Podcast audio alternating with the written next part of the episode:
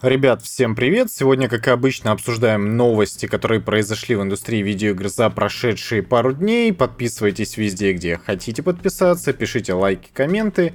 Видеоверсию этого подкаста можно посмотреть на ютубе, можете подписаться на канал, мне будет это очень приятно. Итак, что же там на самом деле произошло за прошедшие пару дней? Есть одна очень такая серьезная и большая новость, которую действительно следует обсудить. Это открытое письмо группы NFT разработчиков, которые попросили у Valve отменить запрет блокчейн игр в Steam. Напомню, что она первой запустила торговую площадку, где есть возможность торговать внутриигровыми предметами. Ну, в принципе, само письмо вы можете прочитать здесь, если смотрите видеоверсию подкаста. На самом деле там нет ничего такого, э, что мы бы не обсудили прямо сейчас. Короче, короче, что вообще такое NFT в видеоиграх? Разработчики подобных игр предполагают, что можно будет создать токен к конкретному предмету, закрепленным исключительно за вами. Суть NFT токена заключается в том, что он как бы подтверждает уникальность предмета, который вам принадлежит, даже если он цифровой. Это как обладать уникальной картиной Ван Гога, которая в мире существует в единственном числе. То же самое, в принципе, можно применить в случае NFT токенов к каким-то цифровым продуктам, таким как игры, например. То есть, если у вас есть цифровой токен, то этой игры больше ни у кого нет, по большому счету. То есть пример неверный. Наверное, тут более актуально говорить именно про скины какие-то в играх или наподобие того, что есть в CSGO и в Dota 2. Там, видимо, есть такая в этих играх функция, что если тебе принадлежит какой-то один конкретный предмет, он абсолютно уникален, и его уникальность и право собственничества под подкрепляется вот этим самым NFT токеном, токеном, невзаимозаменяемым токеном. И в чем как бы суть блокчейн игр? Они, и в чем суть всего блокчейна в принципе, это децентрализованное как бы управление. То есть все, кто участвует в цепочке блокчейна, они по факту подтверждают легитимность всего происходящего и подтверждают легитимность всех операций, которые происходят. И что говорят авторы блокчейн-игр? Не конкретно эти, а другие, потому что я еще почитал несколько интересных постов по этому поводу. Тут как бы говорить больше нечем, поэтому будет просто картинка Стима висеть. Суть, короче, вот в чем. Когда вы покупаете игру в том же Стиме или в какой-либо другой на какой-либо другой платформе или что-либо угодно еще, например, те же скины, вы по большому счету не покупаете его, вам не принадлежит этот предмет, вы по большому счету просто его бессрочно арендуете. Но право распоряжаться этим, этим самым продуктом все еще остается у праводержателя, по большому счету. Если Steam захотит удалить из э, своего магазина какой-либо продукт, он, по идее, должен пропасть у вас э, с аккаунта. Я не знаю, такие игры вообще существуют или нет. Я знаю случаи, когда нельзя купить какой-то продукт, потому что его убрали из магазина, но так, чтобы удаляли с аккаунтов пользователей, ну, наверняка какие-то были прецеденты, но я прям с головы ничего подобного придумать не могу. И это получается не очень честно. Как бы. И поэтому авторы блокчейн-игр говорят, что мы против такой фигни, мы за то, чтобы у игрока была возможность э, распоряжаться своими собственными покупками, так как ему заблагорассудится. Поэтому мы вводим, поэтому мы вводим NFT-токены, которые как бы доказывают право единоличного владения каким-то определенным предметом. Игры базируются, в принципе, на том же принципе. И получается, что, допустим, это игры наподобие Pokemon Go, где вы можете сражаться с другими игроками. Только ваш конкретный монстр, он уникален. И вы можете им распоряжаться так, как захотите. Авторы говорят, что получается не очень красиво в том плане, что если ты, допустим, вдонатил в какой-нибудь World of Tanks огромное количество денег для какого-нибудь танка, а потом выясняется, что он нарушает какие-то там права, танк удаляют, и по большому счету игрок никак на это повлиять не может. Теперь у него просто отобрали его ништяк, и, возможно, в лучшем случае у него э, появится возможность как-то эти деньги себе вернуть. Но зачастую происходит не так, а просто там какая-то минимальная компенсация от издателя или разработчика. И поэтому NFT-игры на базе блокчейна, они призваны это вроде бы как исправить. Поможет ли это? Ну, наверное, да. То есть, если игрок, допустим, вдонатил огромное количество денег в какой-то NFT-игре, он может всю эту историю продать другому заинтересованному игроку, вывести все свои активы и перейти в другой какой-нибудь э, сервис или в другую какую-нибудь игру.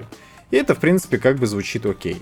Но в чем вообще проблема? А в том, что NFT-токены и вообще вся эта блокчейн-система, она не подтверждается никак юридически, по большому счету.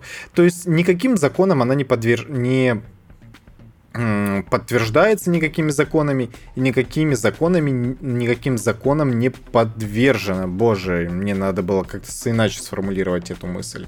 Короче, токены, они располагаются вне законов, по большому счету. Это такое себе, ну, практически цифровое мошенничество. Никак э, прям об этом вслух почему-то не говорят, но действительно это так. Потому что токены не имеют никакого вещественного доказательства. Ничто не мешает автору э, такого токена, привязанного к конкретному цифровому произведению, сделать еще миллион токенов и продать. Такие системы уже существуют, и как э, обратиться в суд по этому поводу – ну не совсем понятно. Поэтому Steam, он всю эту историю ограничивает. Для того, чтобы не проводились транзакции между этими м- держателями токенов, в обход их комиссии, насколько я понимаю, но это их такая вот коммерческая составляющая. С другой же стороны, очень часто встречается история, ну, относительно часто среди NFT игр, что игроки по большому счету, играя в конкретную игру, они, ну, практически что майнят какую-то конкретную криптовалюту которая обусловлена по большому счету только временем, затраченным на ее производство, и никакой пользы она по большому счету не несет. Конкретно про майнинг э, валюты я не читал, только из комментов, насколько я понимаю, э, мог подчеркнуть эту информацию, но история сама по себе достаточно сложная. Что интересно, EGS э, сказали, что, ну, если Steam не согласен с этим, то мы принимаем все NFT игры, пожалуйста, давайте блокчейн, запускайте, делайте, что хотите. Плюсы и минусы для меня здесь э, абсолютно очевидны, да. Плюсы это в том, что ты как бы как игрок, который заплатил какое-то количество денег, получаешь э, то, чем ты действительно можешь распоряжаться. С другой стороны, у меня абсолютно нет проблемы с той технологией, которая есть сейчас.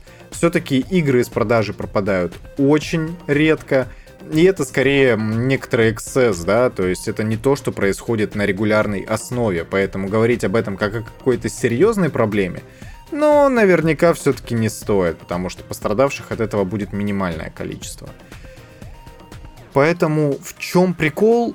Я, если честно, не понимаю. Отсутствие какого-то новаторского видения, ну, come on, come on. Еще 10 лет назад говорили про криптовалюту, что это будущее, но пока это находится в руках людей, которые не совсем понимают, как работает, видимо, политическая система и экономическая система.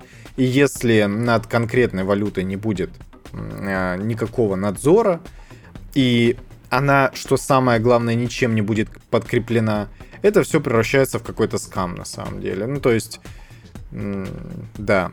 10 лет назад говорили, что скоро в пятерочке можно будет расплатиться криптой, но я абсолютно уверен, что даже еще через 10 лет этого точно не произойдет. Все-таки система устроена так, что расплатиться обычной банковской картой получается намного проще, чем ждать чем вводить данные э, своего кошелька, который состоит там из 16 или 32 символов, там вообще забей. И плюс еще ждать 15 минут э, подтверждения операции от блокчейна непосредственно, от остальных участников сети. Поэтому, ну, для меня в этом есть некоторое сомнение.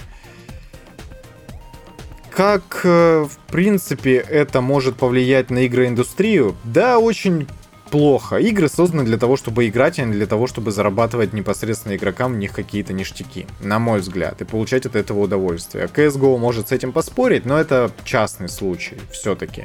И Steam, как ни крути, он не предусматривает легального способа вывода денег. То, чем мы пользуемся в Steam при покупке игр, это не настоящие деньги по большому счету. Это какие-то единицы чего-то, которые эквивалентны рублям, долларам евросам, юаням, чему хотите, гривнам. Но по большому счету это нереальные деньги, которые находятся в постоянном обращении. Это не то же самое, что деньги на вашей банковской карте, которые просто лежат на сервере, условно говоря, да. Потому что вывести эти деньги нельзя и ничего на них купить, кроме как э, продукты в Steam вы не можете. Да, существуют всякие серые схемы с обменом, и, но это все-таки нелегальная история. Как ни крути, и Steam в своем пользовательском соглашении это достаточно часто упоминает и подобные вещи проговаривает. Поэтому существование NFT игр это, на мой взгляд, ну, однозначно фиговая история, как для м- таких вот, знаете, как Боже, очень сложно сформулировать эту мысль. Это фиговая история, если рассматривать ее с точки зрения обыкновенного игрока, потому что это сразу несет некоторые трудности. Если все начнут делать NFT-игры, пытаясь на них заработать вот таким вот способом, разумеется, это очень быстро превратится в то, что было в 83 году или 81 году. То есть абсолютное разрушение игрового рынка.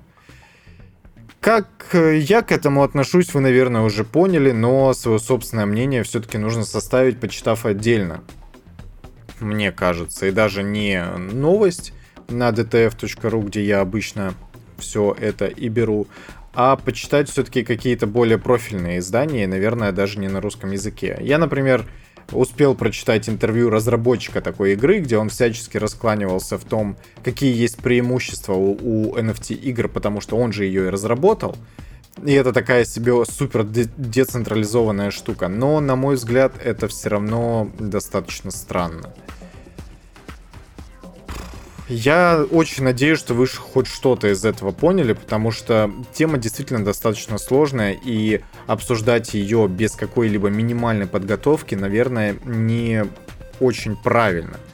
Я, конечно, пассивно все-таки это все впитываю и еще дополнительно подготовился, но, как вы видите, даже мне получается очень тяжело самому себе хотя бы объяснить, в чем преимущество этих NFT игр. Я их просто не вижу. Фишка в том, что копая руду в Майнкрафте, вы зарабатываете реальные деньги, а такие игры тоже существуют. Это, конечно, любопытно. Но это все еще не выглядит как что-то ценное, на мой взгляд. Это все еще выглядит каким-то, знаете, совсем уж серым рынком и каким-то мошенничеством. И я очень надеюсь, что до этого все-таки не дойдет. То, что Steam отказал в размещении блокчейн игр у себя в магазине, это однозначно хорошо. Потому что даже если это было продиктовано некоторым коммерческим мотивом, я все еще вижу в этом плюсы как для индустрии в целом, так и для рядовых игроков в частности. Говорить о том, что о, крупные медиагиганты не позволяют зайти на рынок амбициозным новичкам, это абсолютная глупость на самом деле, потому что всегда успешным становится тот, кто умеет правильно использовать эти инновации. Использовать полулегальный, практически нелегальный на самом деле, способ э, размещения на платформе каких-то дополнительных внутриигровых предметов, ну это супер странно. Поэтому хорошо, что Steam эту всю историю откидывает. Как это будет в EGS?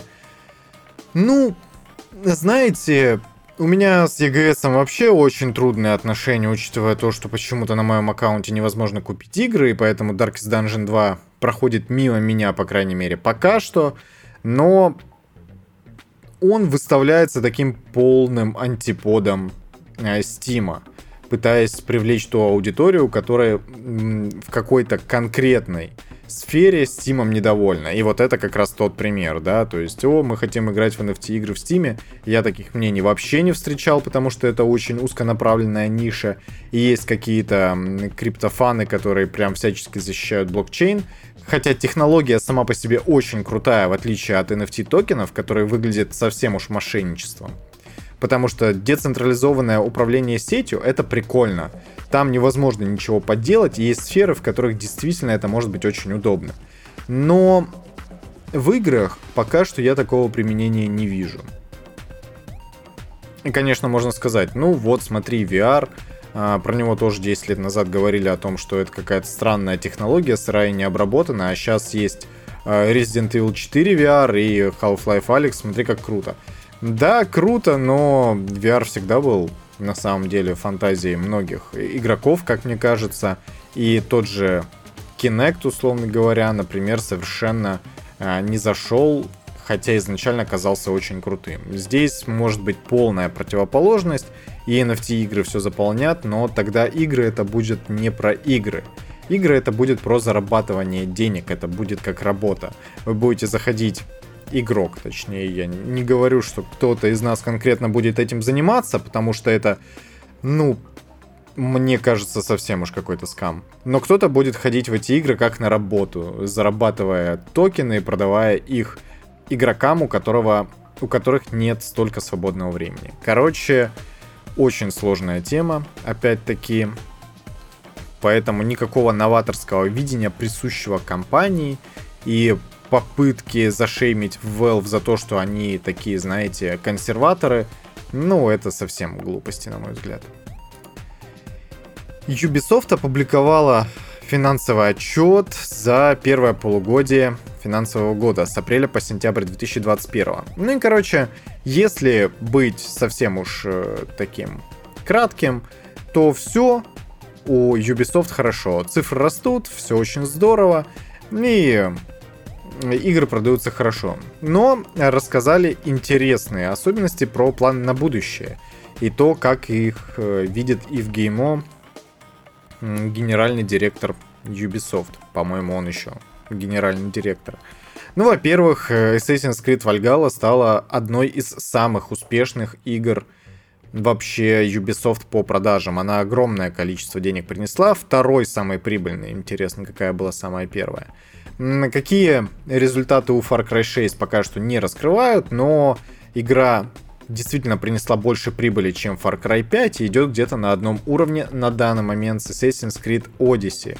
Но окей, хорошо, Far Cry 6 неплохая игра, и подобные результаты неудивительны, в отличие от Valhalla на самом деле. Для меня это прям, ну я не могу сказать, что шок-контент, но почему-то третий раз продавая одну и ту же игру практически, которая имеет очень странные финансовые отношения с игроками, предлагая ему покупать различные ништяки во внутриигровом магазине, хотя ты и так купил игру за 70 долларов, я напоминаю. Ну, я, наверное, к этому никогда не привыкну, это очень странный подход, и я его всячески не поддерживаю.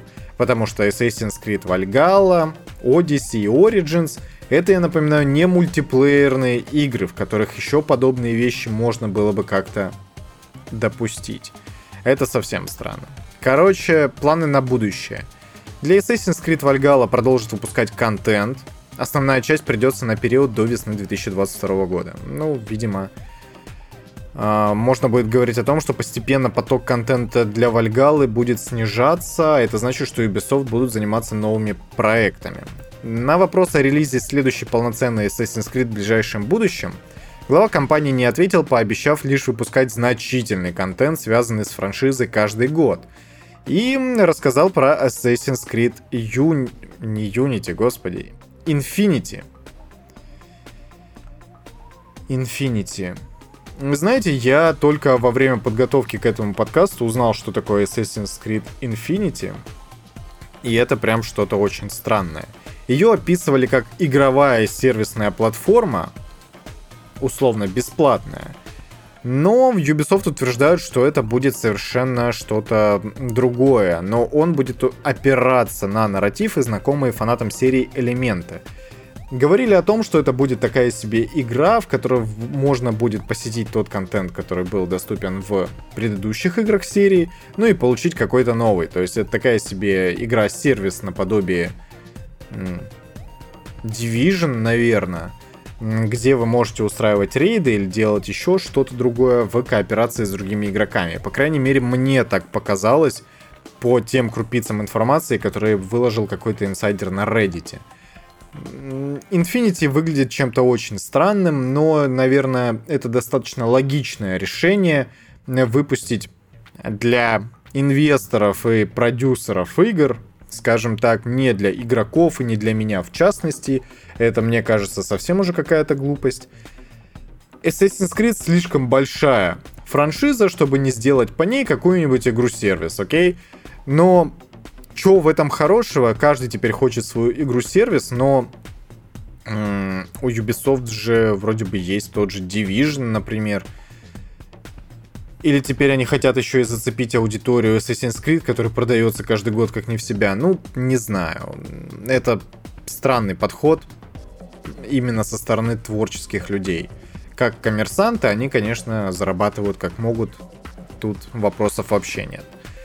Ремейк Принца Перси, The Sense of Time и Division Heartland и Rocksmith Plus, что бы это ни было, перенесли на следующий фиксальный год. Они выйдут в период с апреля 2022 по март 2023. И это однозначно хорошая новость для людей, которые ждут ремейка Принца Персии. Все-таки он по тем трейлерам выглядел очень скверно и должен был выйти где-то вот э, в этот период а его перенесли еще практически, ну, на, как минимум на полгода. И это, мне кажется, хорошая новость для людей, которые игру ждут. Также свой отчет опубликовала Sony. И что и говорить. Что и говорить, э, цифры практически рекордные, огромное количество денег.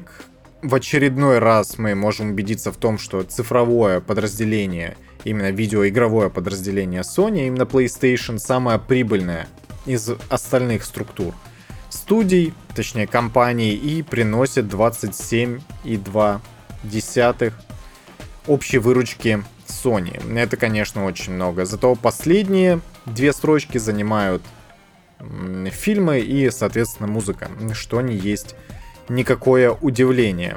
Поставки PS4 за квартал составили всего 200 тысяч единиц, Общее число продаж консоли достигло 116 миллионов. PS5 разошлась тиражом в 3,3 миллиона штук, а общее число поставок достигло 13,4 миллиона. Ну, короче, очень и очень хорошие цифры, как для этого времени, особенно учитывая то, что в мире наблюдается дефицит на консоли. Подобные цифры действительно хорошие. Ну и количество подписчиков PlayStation Plus превысила 47,2 миллиона. Это на 1,3 миллиона больше, чем в тот же период в прошлом финансовом году. Короче, рост по всем показателям, и это... Ну, как бы мне не хотелось э, говорить об обратном, но это говорит о том, что Sony выбрала, видимо, правильный вектор развития своей видеоигровой франшизы PlayStation. Ну, видимо, Джим Райан ведет их в правильном направлении. Как бы нам ни казалось обратное. Все-таки продажи говорят о том, что все у PlayStation в этом плане хорошо, хотя даже крупных релизов, именно их эксклюзивов за последние годы не было практически. Видимо, анонсы делают свое. А, ну и, конечно, не забывайте о том, что все-таки игры выходят на ПК, как ни крути. И это действительно прикольная история на самом деле. Они их с этого зарабатывают достаточно хорошо и позволяют игрокам на ПК поиграть в те эксклюзивы, которые раньше были доступны только на их собственной платформе. Sony анонсировала события для сообщества зах... «Захватить трон». Среди призов есть PlayStation 5, и это не внутриигровое событие, а вполне себе реальное на самом деле. Но это, конечно, не какой-то массовый ивент а, в реальном мире, он все-таки связан с PlayStation, как ни крути, но, тем не менее, это не какое-то событие из Fortnite, например. В рамках этого ивента Игроки должны, соответственно, плеить на PlayStation 4 и PlayStation 5, делиться скриншотами и роликами и получать трофеи. Каждое из этих действий будет приносить очки в общий глобальный счет. Первый этап стартует 2 ноября, и до этого времени всем желающим нужно зарегистрироваться на отдельном портале. В первом этапе участники общими усилиями должны набрать 25 миллионов очков, во втором 100 миллионов, в третьем 160. Что можно получить за это? Да, в принципе, всякий цифровой я хотел сказать скам, но на самом деле практически так и есть. Не какие-то суперценные призы, к сожалению, кроме вот непосредственно PlayStation 5. Короче, аватарки, аватарки, еще аватарки и динамическая тема для PlayStation 4. Ну и, короче, тут еще можно получить э, консоль PlayStation 5, беспроводную гарнитуру и кольца с символами короля PlayStation. Это, конечно, очень странно выглядит, на мой взгляд. Ну, короче, Sony как-то пытается взаимодействовать со своими игроками. Я считаю, что любое подобное событие, любая интеракция, это прикольно.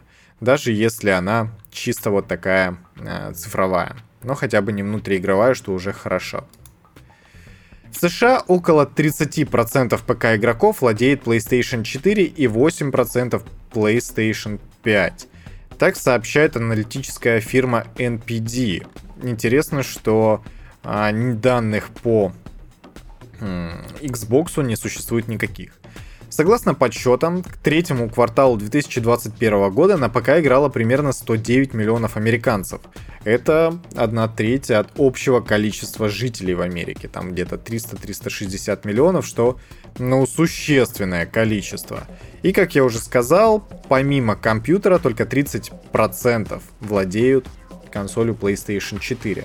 Что говорит о том, что все-таки консоли, видимо, не основная игровая платформа у игроков. Хотя, хотя на самом деле нет, это не так совершенно, потому что сделать такие выводы, ну, никак не получается. Тут все-таки отталкиваются именно от тех игроков, которые играют на ПК. На консолях, наверное, есть еще какое-то определенное количество. И сделать какие-то выводы из этого, ну, наверное, никакие все-таки нельзя, потому что совершенно нет ничего удивительного в том, что люди играют на ПК и на консолях одновременно. Опять-таки те же самые эксклюзивы. Они, конечно, появляются на ПК, но с очень большой задержкой в 3 года практически в каждом из случаев, но тем не менее это достаточно хороший результат, на мой взгляд. Grand Theft Auto San Andreas выйдет для VR-гарнитуры Oculus Quest 2. Но какая версия оригинальная или ремастер попадет в виртуальную реальность, пока что не совсем понятно. Я практически уверен, что это будет ремастер, потому что как адаптировать оригинальную игру мне не совсем понятно. И зачем, когда будет э, классный воодушевляющий ремастер, это уже другое дело. Я не понимаю, для чего это было сделано. Ну, то есть, GTA 5 в VR-шлеме. Я понимаю, это очень круто, потому что игра под него практически адаптирована. Я, кстати, не уверен, есть она на VR или нет. Да, хорошая новость. Но никаких подробностей про San Andreas на Oculus Quest 2 не опубликовали, и для чего это делать, я тоже не совсем понимаю. Rockstar чем бы только не заниматься, кроме как анонсировать GTA 6. Эх, да, странный подход. В New World, а это все та же ММО от Amazon, научились бороться с собирающими ресурсы ботами. Для них строят ловушки из палаток, и на видеоверсии подкаста вы можете видеть, как это выглядит в реальной жизни. Короче, давайте так, боты есть в любой ММО. И это неприятная история, конечно, потому что она очень сильно сокращает время для нечестных игроков, позволяя зарабатывать слишком много. Но в New World это достигает какого-то вообще безумия. Потому что они, именно боты, появились с самого начала старта игры и вносят существенный дисбаланс даже в экономику. Потому что есть специально запрограммированные боты, которые в определенной области собирают одну конкретную траву, которая является в местном мире достаточно важным ресурсом. Что, естественно, отбирает это, эту возможность у игроков, которые играют честно. Это, конечно, супер неприятное что-то. И вот игроки придумали вот такой вот временный способ, но, конечно, это только костыли. Нужно какое-то решительное вмешательство от э, разработчиков, потому что, разумеется, полноценно избавиться от ботов нельзя. Но даже если вы сократите время, когда он совершает одну вот такую пробежку за ресурсами, или просто сделаете всю эту историю менее эффективной, отбив участие игроков в подобное желание, это уже вернет хоть какую-то видимость баланса в игру. Потому что то, что происходит сейчас, это, конечно, какое-то безумие. Что не неделя, то приходят какие-то новые новости про New World и их проблемы. Это, конечно, очень неприятная история. Продажи Resident Evil Village превысили 5 миллионов копий. Для этого игре понадобилось чуть больше 5 месяцев, и это хороший результат, который опережает ожидания, насколько я понимаю, Capcom. Короче, да, на хорошей игре хорошие продажи и 5 миллионов экземпляров на фоне 150 миллионов, по-моему, у GTA 5 выглядит, конечно, очень скромно. Но на самом деле, если 5 миллионов умножить на 70 долларов, это полноценный full прайс, несмотря на... Ну, ладно, хорошо, скидки, распродажи и все-таки говорить о том, что Resident Evil Village продается по 70 долларов абсолютно везде, это неправильно. Но если взять в среднем долларов, даже 50, потому что большая часть из этих 5 миллионов была получена по full прайсу в первый месяц продаж игры, то мы получаем уже достаточно весомую цену. Достаточно большое количество денег, это уже больше 250 миллионов. Что при общей стоимости разработки игры в миллионов, наверное, 50 или 70. Это я так из головы беру на самом деле, потому что реальные цифры практически никогда не называются, бюджет игры тоже никогда практически не называется. Ну, где-то 50-70 миллионов это для такого хорошего блокбастера, которым и является Resident Evil Village, это понятная стоимость. Может быть, даже 100. Но, да, я хотел сказать, что на Red Dead Redemption 2, по-моему, по каким-то оценочным э, таким суждениям, которые никак не привязаны к реальной жизни на самом деле. И, ну, потому что объективных факторов, кроме как конкретные цифры от издателя, получить невозможно. Но разработку Red Dead Redemption 2, по-моему, оценивали в 180 миллионов, чтобы вы понимали. Да, и это очень много.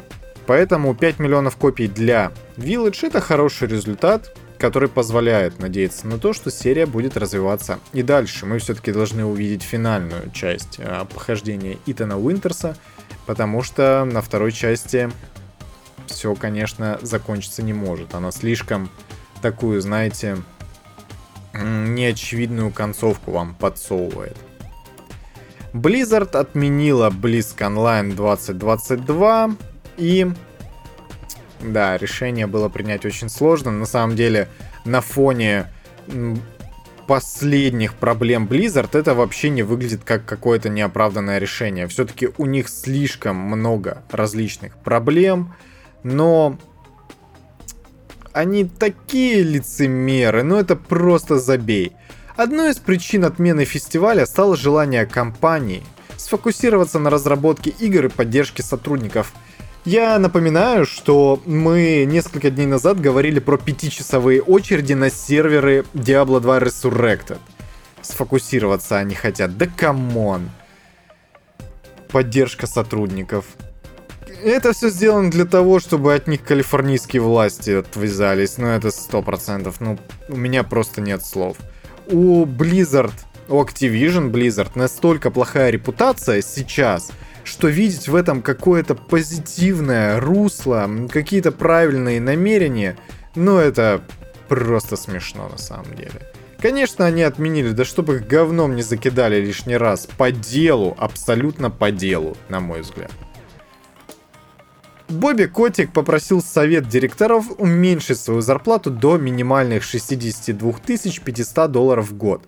Это минимальная цена, которая доступна для Калифорнии. Минимальный оклад. Я... Знаете, что хочу сказать? Бобби Котик, он, конечно, любит играть на репутации, но ему уже никто абсолютно не верит. У Чела его собственный капитал 600 миллионов долларов. И при этом он, конечно, отказался от различных премий, надбавок до конца расследования проблем в Activision и дискриминации своих собственных сотрудников, но мы прекрасно это все понимаем. Потому что уже была новость, что он уменьшает себе зарплату, но при том его премии вырастают еще на большее количество денег, чем на то, которое он уменьшил себе зарплату. Этот человек прекрасно знает, как зарабатывать, он прекрасно знает, как делать деньги, и поэтому это все, ну, просто пыль в глаза, на мой взгляд. Я, конечно, понимаю, что он хочет это все представлять как щедрый жест, акт солидарности, но это все лицемерие и глупость. Учитывая то, что премии сотрудникам, например, и это был достаточно большой скандал, выплачивались очень медленно и очень скверно. Находился миллион и один повод для того, чтобы не выплачивать сотрудникам премии, бонусы за продажи игр, которые предусмотрены у них в контрактах, как правило. То, что если игра превысит какое-то количество проданных копий, то, или принесенной прибыли, то тогда сотрудники получают а, дополнительную прибыль сверху. Нет, ничего этого нет, поэтому да, Бобби Котик классный дядька, такой свойский человек. Просто смешно. На самом деле. Ну, знаете, я не знаю, как это все прокомментировать дополнительно. Мне кажется, что все это глупость и лицемерие, и подобная вот пыль в глаза, она абсолютно никому не нравится. Как у нас любят говорить, все все понимают. И сделано это в первую очередь для того, чтобы суды Калифорнии относились к Activision Blizzard более лояльно, на мой взгляд, и к Бобби Котику тоже относились более лояльно. Что ж, ребята, на этом у меня на сегодня все. Подписывайтесь на соцсети, как я уже говорил, Apple подкасты, Google подкасты, что там еще есть? Яндекс Музыка, ставьте лайки, пишите ваши отзывы, пишите комментарии к этому подкасту на Ютубе. И увидимся и услышимся совсем скоро. Я надеюсь, что в понедельник, если нам будет что обсудить потому что сегодня мне казалось, что говорить особо не о чем, но я какое-то невероятное количество времени очень путано пытался рассказать про NFT токены в видеоиграх. Я не знаю, как у меня это получилось. Если получилось плохо, я перезапишу, наверное, этот подкаст. И пока-пока. Доброй ночи, доброго утра, чем бы вы сейчас ни занимались.